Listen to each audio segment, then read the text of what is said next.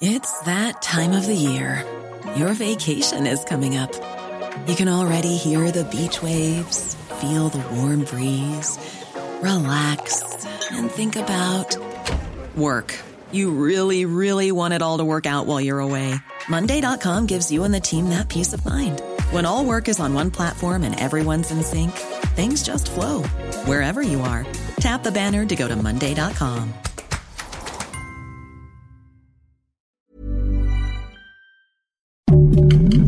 Heraldo Podcast, un lugar para tus oídos. Noticias del Heraldo de México.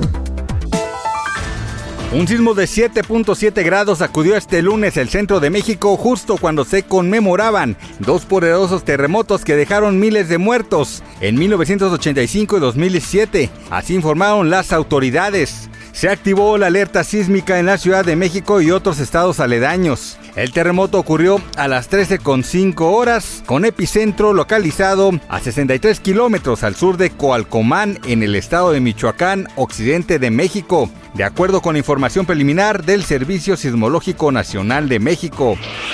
El Servicio Meteorológico Nacional de la Comisión Nacional del Agua informó que por la tarde de este 19 de septiembre el centro de la tormenta tropical Madeline se localizó aproximadamente a 220 kilómetros al sur de Cabo San Lucas, Baja California Sur y a 435 kilómetros al oeste de Cabo Corrientes, Jalisco. Hasta el momento tiene vientos máximos sostenidos a 95 kilómetros por hora, rachas de 110 kilómetros por hora y desplazamiento hacia el oeste-noroeste a 17 kilómetros por hora.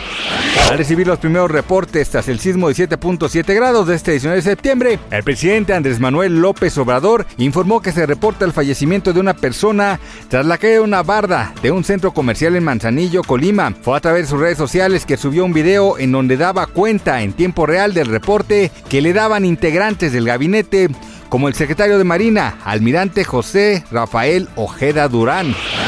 Lady Gaga se vio obligada a cancelar el último concierto de su gira Chromatica Bar debido a la caída de un rayo. La intérprete de Stupid Love interrumpió su actuación a mitad del show en el Hard Rock Stadium de Miami, Florida, debido a las extremas condiciones meteorológicas. La cantante, visiblemente afectada y derramando algunas lágrimas, dijo en un video publicado en Instagram que intentó terminar el show sin éxito.